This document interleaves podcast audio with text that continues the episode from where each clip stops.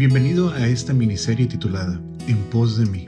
En ella recordaremos lo que nuestro Señor Jesucristo hizo durante la llamada Semana de Pasión. De la misma manera, reflexionaremos sobre las implicaciones prácticas de lo que significa ser un discípulo de Cristo. Cada uno hemos sido llamados a negarnos a nosotros mismos, tomar nuestra cruz y seguir al Maestro, si bien nuestra muerte no tiene el sentido de ser expiatoria como lo fue la suya, sí conlleva un servicio sacrificial por nuestros hermanos. La reflexión de hoy se titula La pérdida más remunerada, la renunciación.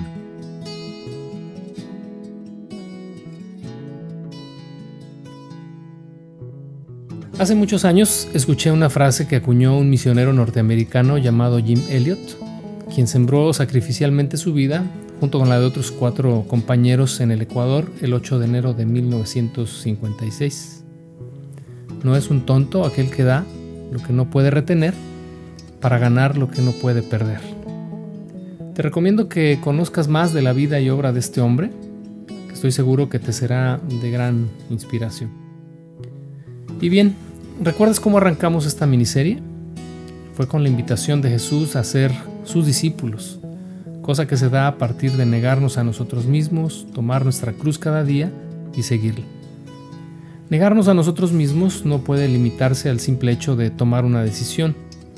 Si bien es cierto que la determinación a seguir a Cristo es el primer paso en nuestro discipulado, negarnos a nosotros mismos es la suma de actos de desprendimiento del corazón hacia los apegos personales. Es como ir cortando las amarras que nos atan al muelle hasta liberarnos en los mares venturosos de la fe. A lo largo de la historia, hombres y mujeres como Jim Elliot tuvieron que soltar algo para poder recibir otra cosa más. Es como un trapecista que va de un punto a otro y que solo puede avanzar si se suelta de un trapecio para aferrarse al siguiente. El tema de nuestra reflexión de hoy es la renunciación como la pérdida más remunerada. ¿Y qué es renunciación? Esta es, según su definición en el diccionario, la renuncia que se hace con sacrificio o la renuncia o abandono voluntario de un puesto, cargo o dignidad. Ahora, no confundas renunciación con resignación. En la resignación te conformas a la pérdida que no esperabas ni deseabas.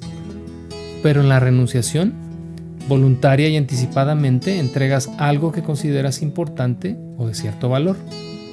Y eso es precisamente lo que Cristo hizo.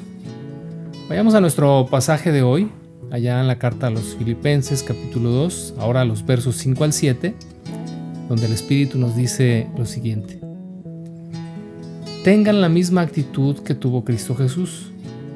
Aunque era Dios, no consideró que el ser igual a Dios fuera algo a lo cual aferrarse en cambio, renunció a sus privilegios divinos, adoptó la humilde posición de un esclavo y nació como un ser humano.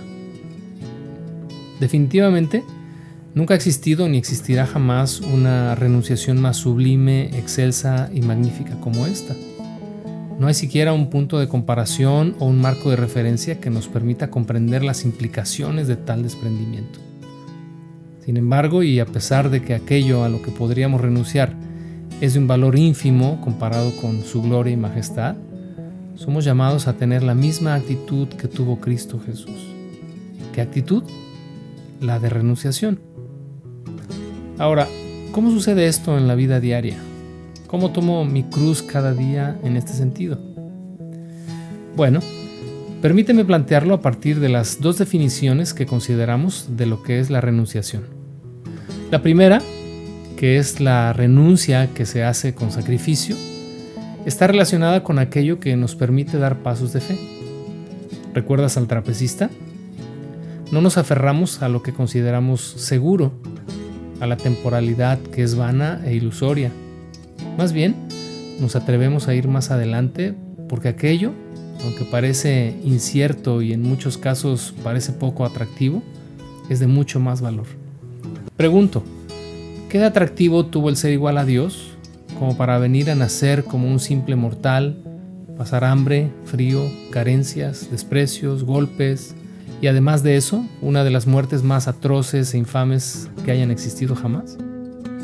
Así que en este sentido será importante que medites un poco y pienses si el Señor te está llamando a un compromiso y a una entrega más profunda, a divorciarte de tus amores banales que mucho estorban para seguir al Maestro. La segunda, que es la renuncia o abandono voluntario de un puesto, cargo o dignidad, está relacionada con suprimir nuestros derechos, razones o justificaciones en pro de la paz y del amor que nos debe caracterizar. Esto se manifiesta plenamente en la mansedumbre, que lejos de ser sinónimo de debilidad, es una fuerza reservada y bajo control. Esto es aplicable a las relaciones interpersonales, cuando cedemos a una costa de nuestros derechos con tal de seguir adelante. Un ejemplo de esto lo puedes hallar en 1 de Corintios capítulo 6, verso 7, lo cual te animo a leer. Termino diciéndote esto. Toda renunciación hecha y dedicada al Señor será la pérdida más remunerada, pues solo has de soltar un poco para poder recibir algo mejor.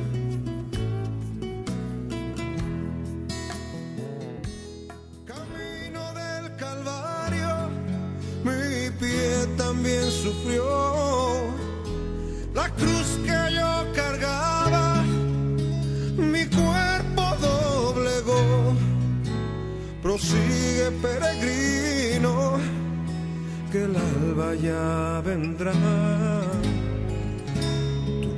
levanta y ven en pos de mí.